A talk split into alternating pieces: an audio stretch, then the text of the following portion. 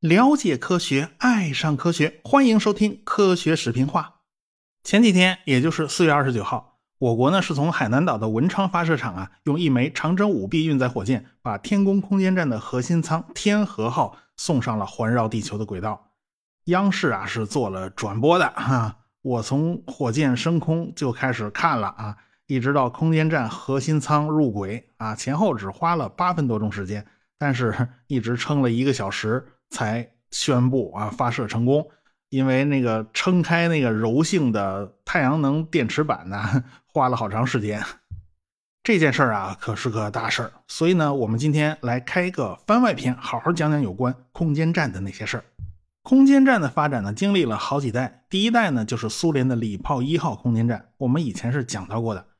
美国和苏联最开始想搞的呢是载人侦察卫星。啊，因为当年的电子技术和自动化水平都不高，你最好是放一个大活人在间谍卫星里边进行操作。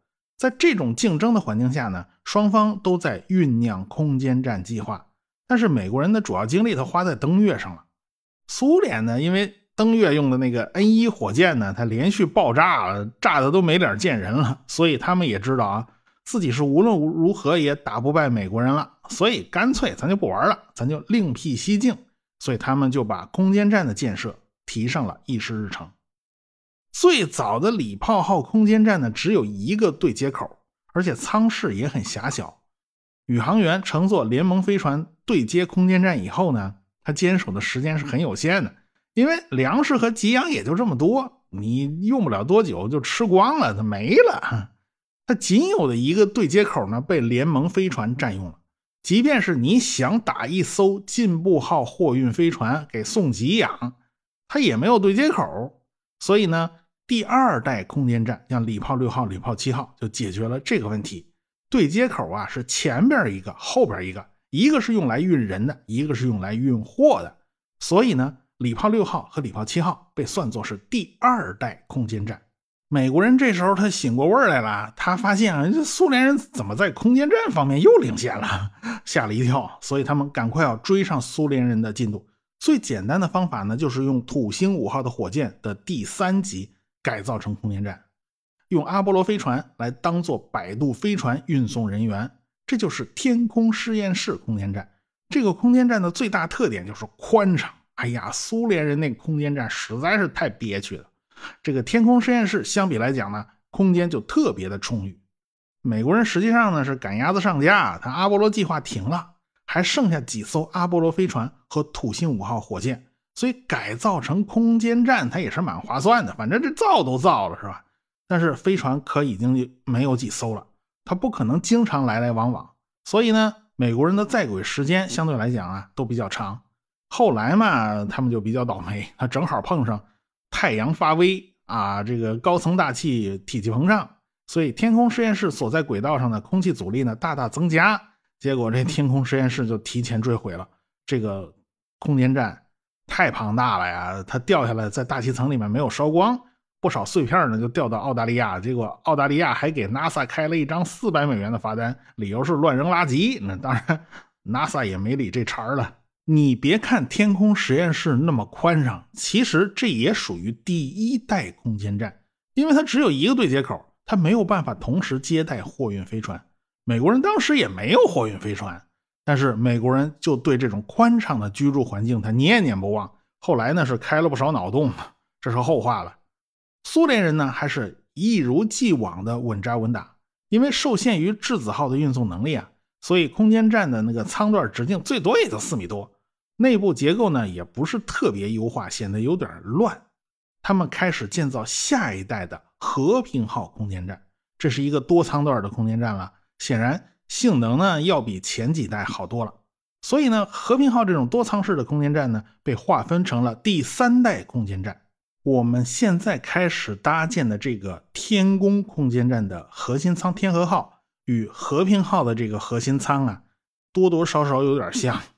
啊，这是因为技术上啊，实际上是殊途同归。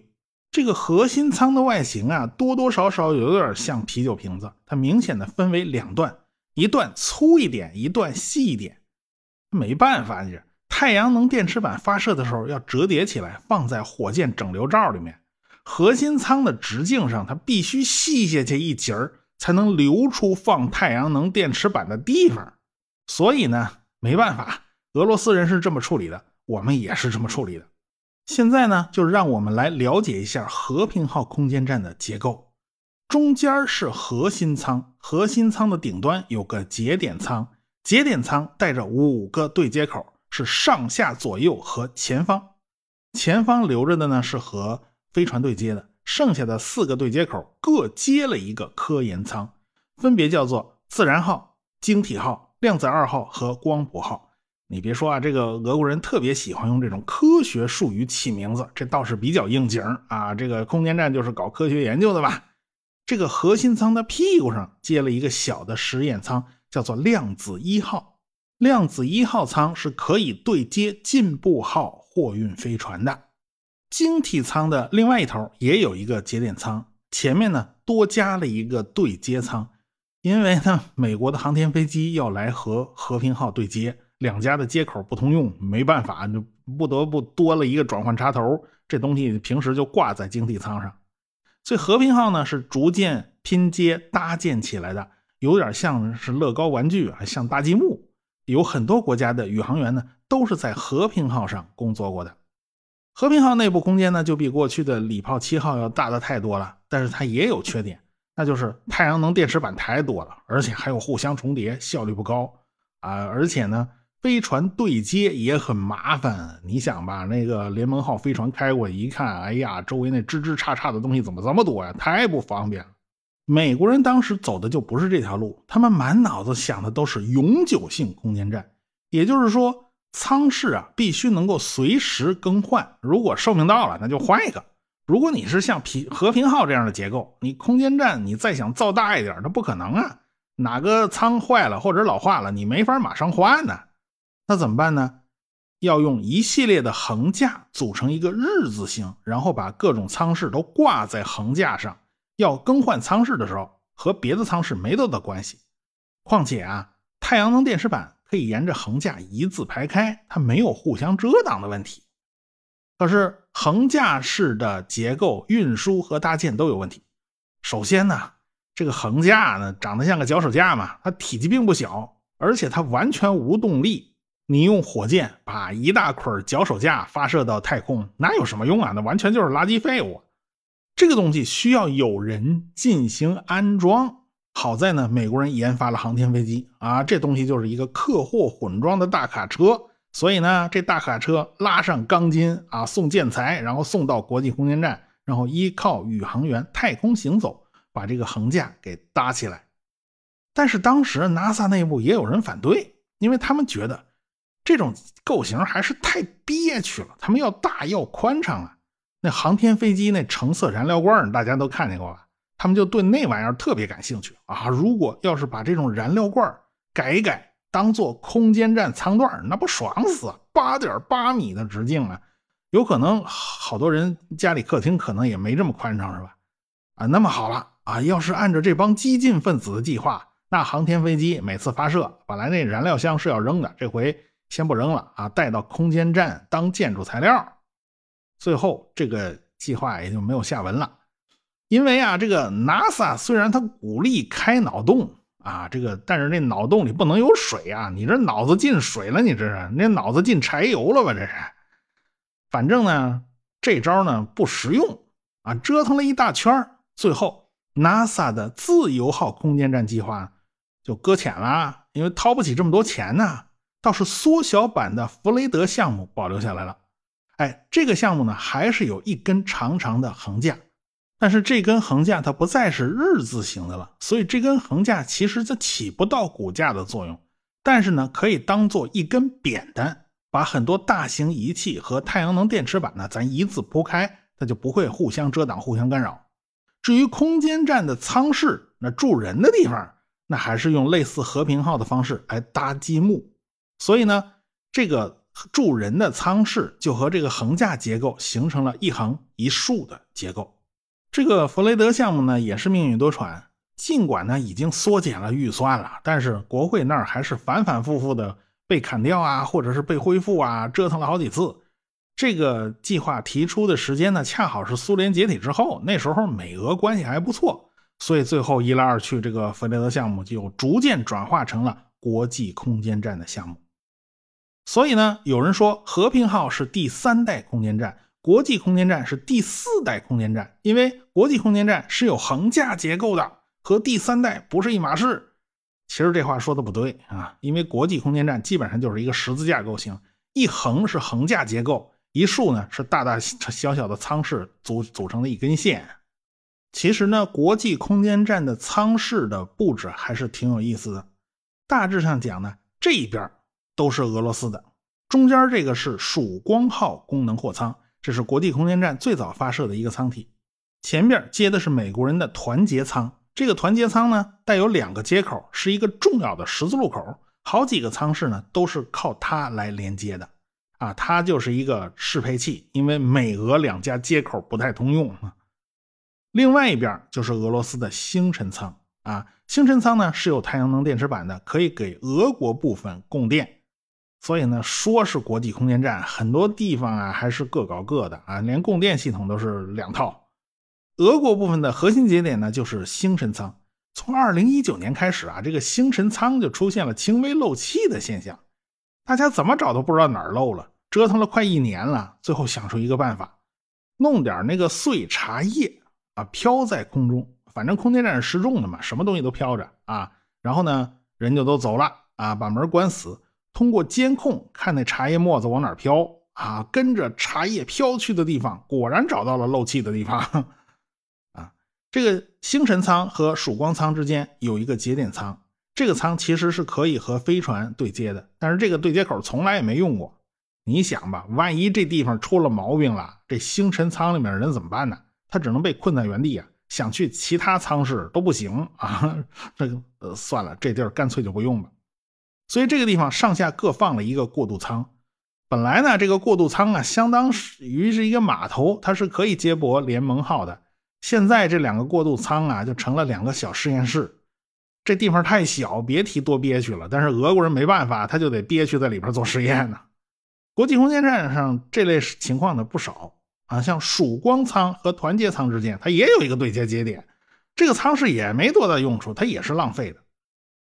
团结号节点舱的两侧呢，是寻求号气闸舱和宁静号节点舱。又来一个节点舱，这个国际空间站节点舱特别多。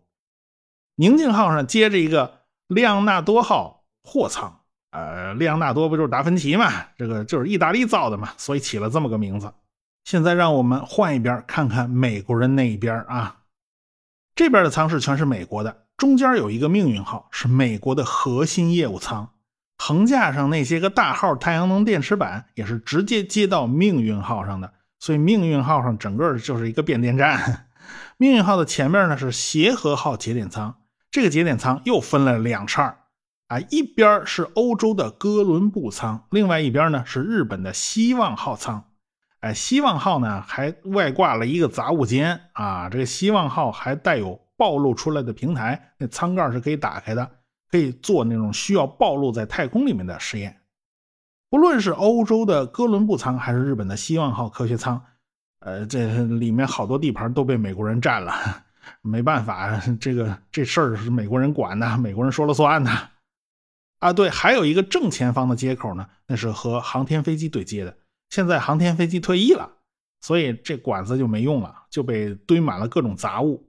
马斯克的龙飞船呢，是从下边那个接口对接上来的，它不是从顶头这个接口对接。美国人呐，盼星星盼月亮，盼望深山出太阳，终于盼来了啊！有龙飞船了，有了龙飞船，美国人就可以不坐俄罗斯的联盟号了啊！这下爽多了呀！大家大致了解了国际空间站的构造，你就会发现啊，俄罗斯这边关起门来它也能过，因为这边可以对接联盟号和进步号飞船，呃，美国那边。啊，带着欧洲和日本的舱室，它关起门来，它也能过啊。反正有龙飞船送补给嘛。目前看来啊，这个国际空间站有很多设计不合理的地方。美国和俄国两边的标准有很多地方是不统一的，导致现在有很多的冗余和浪费。比如说，用于舱段对接的宁静号节点舱的规模有十九吨，你这个这节点舱你做这么大干什么呢？这些重量啊，根本就没有用到科学研究上啊。国际空间站十几个舱段之中呢，真正处于用于科学研究的舱段也就三个，就是命运舱、哥伦布舱和希望号实验舱。这些舱段加起来也并不大。美国和欧洲、日本能安装的机柜也就是二十三个左右吧，俄国这边就更少了，只有八个。那够干什么的呀？相比之下呢，我们的天宫空间站就合理多了。我们的舱室呢，比国际空间站少了很多，但是我们的空间站的舱室都比较胖，所以空间利用率就更高一些啊，它得房率比较高。所以呢，我们的空间站能装机柜达到二十三个，比空国际空间站少不了多少。我们现在有了天河号核心舱啊，中间呢只是天河号。两边的是梦天号和问天号两个实验舱，屁股后面对接的是天舟货运飞船，正前方接的是神舟飞船。其实神舟飞船可以接两艘，下边还可以再接一艘，这样呢就可以交接班中间这个节点舱还可以当气闸舱来使用，这样的话呢就一身兼了两职，这利用率就比国际空间站上那些乱七八糟玩意儿要高得多了。我们现在用的太阳能电池也比国际空间站上用的效率要高。天宫空间站的两部大型太阳能柔性电池翼应用了三节砷化镓电池技术，可以说呢是达到了百分之三十的转化率。两部电池翼加上核心舱的电池翼，发电功率最大可达一百千瓦以上。国际空间站的太阳能电池板效率只有百分之十五，你别看那么大面积啊，而且。这么多年了，你晒了晒了这么多年，它也老化了，所以呢，相差的就更多一点了。我们的空间站呢，基本上属于第三代，但是我们也是有横架结构的。太阳能电池板日后呢，就会装到空间站两端的横架上，反正都是柔性的嘛。这个张开太阳能电池板呢，就跟船上挂缆升帆的道理差不多啊。反正放在最顶头，它不碍事，而且呢，互相不会干扰。我们还发现啊，国际空间站有不少巨大的散热片，啊，你看上去这个像是电太阳能电池板，其实不是，这是散热片。因为在太空里边没有空气帮助对流散热，散热就反而成了个难题，只能靠热辐射散发出去。可是我们的空间站并不需要专门的散热装置，哎，你看着我们这个天宫空间站压根没有这些乱七八糟玩意儿，可见我们对于能源的管理已经是超越了国际空间站的。毕竟我们有后发优势嘛，这么多年不是白混的呀。原本呢，我们也打算在空间站上安装一台巡天望远镜，但是后来发现呢，装一块不太好啊。这个空间站产生的震动对于望远镜拍摄照片它有干扰。那么呢，干脆就把这台望远镜做成了一台独立的光学舱，平时呢是和空间站脱离开，是拉开了一段距离共轨飞行。如果需要检修一下，那就可以靠过来和空间站对接，这样呢，宇航员就可以拎着扳手进去维修嘛。所以这个设计还是挺巧妙的。国际空间站的寿命呢快要到了，NASA 打算给国际空间站延寿啊，这个多撑几年。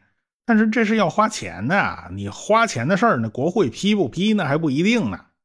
未来呢，很可能天宫空间站会成为唯一的空间站。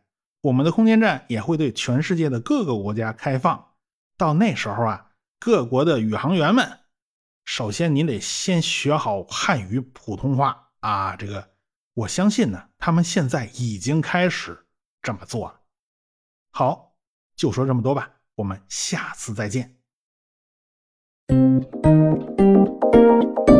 科学声音。